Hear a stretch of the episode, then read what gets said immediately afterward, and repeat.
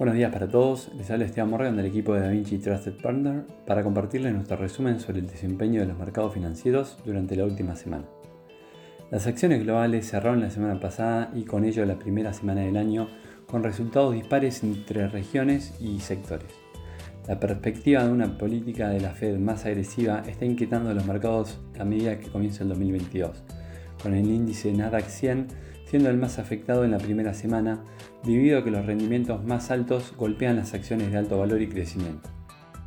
Por el contrario, las acciones de valor como las empresas financieras y energéticas se consideran ganadoras de un régimen de tipos más altos.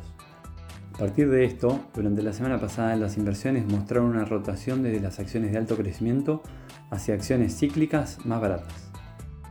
Cuanto a la política monetaria, la semana estuvo marcada por la publicación de minutas de la última reunión de política monetaria de la Fed, lo cual indicó el camino de alza en las tasas de interés.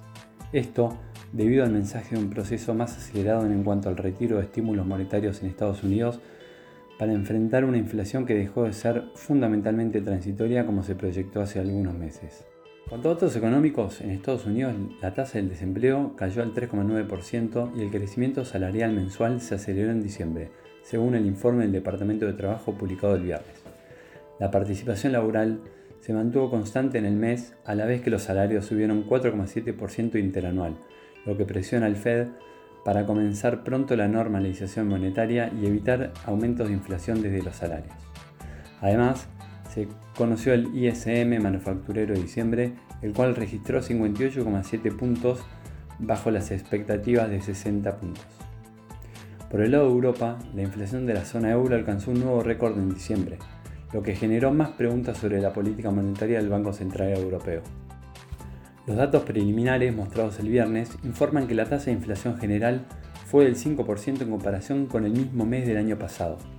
La cifra es la más alta jamás registrada y sigue el máximo histórico de noviembre de 4,9%.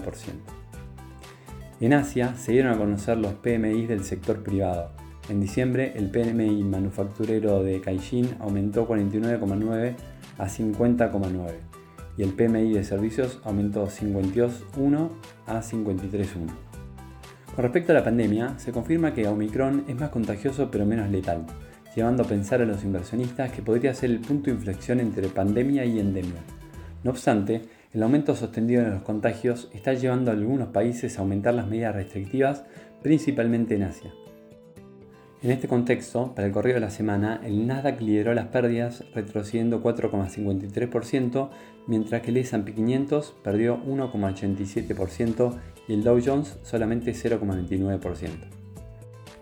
Por otro lado, en Europa los principales índices presentaron resultados dispares. El Stock 600 retrocedió 0,57%, mientras que el DAX alemán y el FTSE 100 inglés subieron 0,77 y 1,70% respectivamente. En Asia, los índices bursátiles presentaron retornos negativos al igual que en Estados Unidos, ya que el índice Nikkei 225 de Japón cayó 1,46% y el índice Shanghai Stock Exchange 1,99%. Por el lado de renta fija, las expectativas respecto a la aceleración del tapering y el inicio del ajuste monetario en Estados Unidos presionan al alza las tasas de interés. En este sentido, en la semana la curva de rendimiento subió y se empinó. Finalmente, las materias primas operaron con rentabilidades negativas.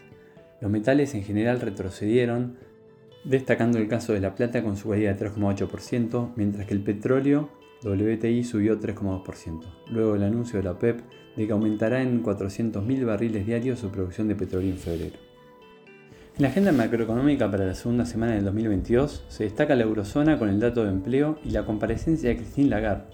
Además, tendremos los datos cruciales para la economía de Estados Unidos, ya que se dará a conocer la inflación para el mes de diciembre.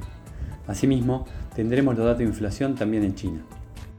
Hasta aquí hemos llegado con nuestro resumen semanal de noticias. Cualquier consulta o comentario adicional, no duden en contactarnos. Muchas gracias.